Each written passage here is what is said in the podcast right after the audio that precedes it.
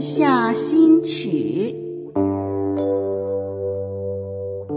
月光下的随想，星空下的眺望，播客小人物陪你话家常。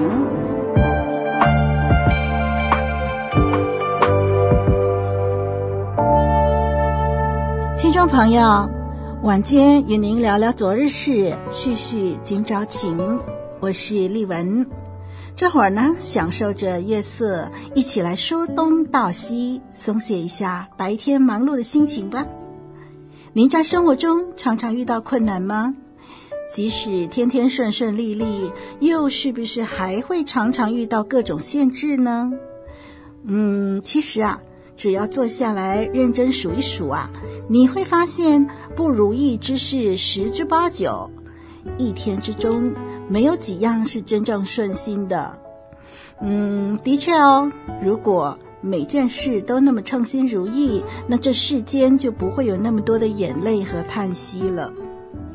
生活嘛，本来就不简单，人一生下来啊，就面对各种各样的挑战和限制，这使人不断地想办法克服、突破，最后就发现了许多生存之道。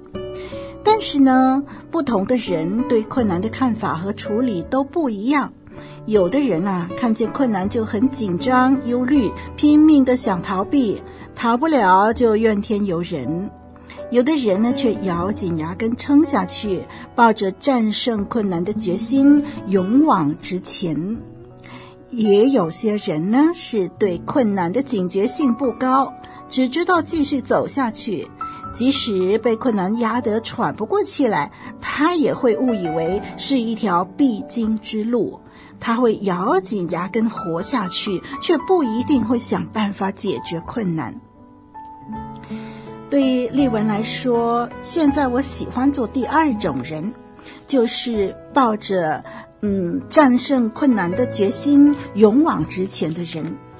但是呢，在早期啊，丽文是属于第三种人哦，也就是误以为生活就是等于困难，所以呢，就继续忍耐，而从来不会想到要怎么去解决。那这一集的月下新曲，让我就用几次的时间，一一分享丽文曾经经历的困难和生活限制。在这些的困难时期，丽文是如何应付的？或许你有更好的办法，不妨留言分享哦。小的时候，我家里没有沙发，没有书桌。爸爸不喜欢用沙发，他觉得呢，坐在沙发上会使他全身冒汗。爸爸喜欢坐在冰冷的地板上，因为这令他有凉快的感觉。家里其他的成员都习惯用木做的椅子、凳子，还有凉快的藤椅。爸爸坐在地板上阅读报章是几十年来的习惯，他可以在冰凉的地板上享受着他的阅读乐趣，甚至废寝忘食。也因此啊，在丽文开始呃进学校读书，需要一张书桌读书、写字、做功课的时候呢，爸爸却从来没有买书桌的意识。当然，还有一个原因，就是爸爸是个非常节俭的人，他没有办法理解书桌对我的意义，也就不可能觉得需要买书桌给我了。丽文小的时候是怎么做功课的呢？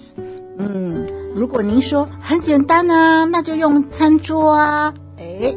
不不不不不，丽文呐、啊，这么瘦小的身体呀、用餐桌写功课，眼睛都快粘到书本上去了。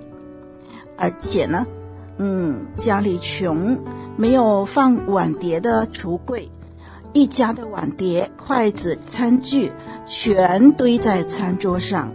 吃饭的时候啊，都是用自助餐的方式，就是拿个大点儿的碗。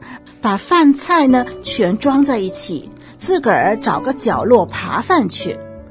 餐桌基本上是没有空间可以书写的，连爸爸每个月做账啊，都是把账簿和算盘摊在地板上，自己也坐在地板上处理账目。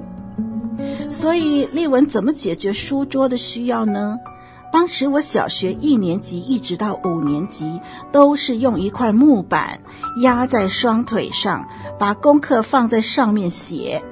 有的时候啊，找不到木板，就用比较厚的书本啊当桌子使用。更有的时候啊，学爸爸坐在冰冷的地板上趴着写字。学校老师非常重视小朋友的字体。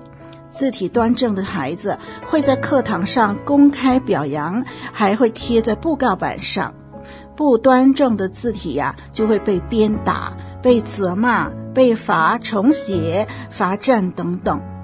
小时候，学校老师真严格。在这种要求下，丽文没有书桌，也必须尽力把字写得端正。从念幼儿园到中学毕业。都没有一张像样的书桌陪我成长，这样的环境算辛苦吧？但是我没有放弃好好念书。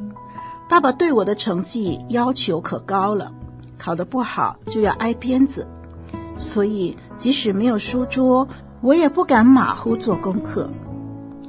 这些困难给我许多磨练。现在我学会了在任何场合、任何条件下完成工作，在公共汽车上、地铁上、枕头上、钢琴上，我完成了一份又一份作业，一个又一个剧本，一篇又一篇节目稿件。字体虽然称不上龙飞凤舞，但是至少整齐干净，一目了然。丽文深深感谢上帝。他虽然没有及时改变我的环境，但是我只要用感恩的心，每天依靠他，他就可以给我足够的力量去胜过生活中每个层面的困难。困难阻止不了我用心念书做功课，也阻止不了我撰写稿件、录制节目，反而磨练我可以不受环境限制，可以随时随地工作。困难企图打击我。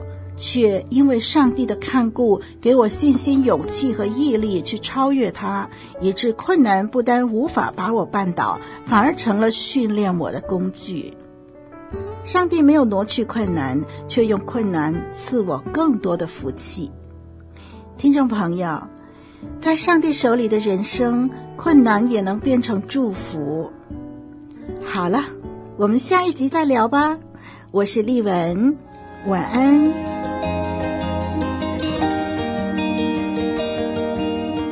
月下新。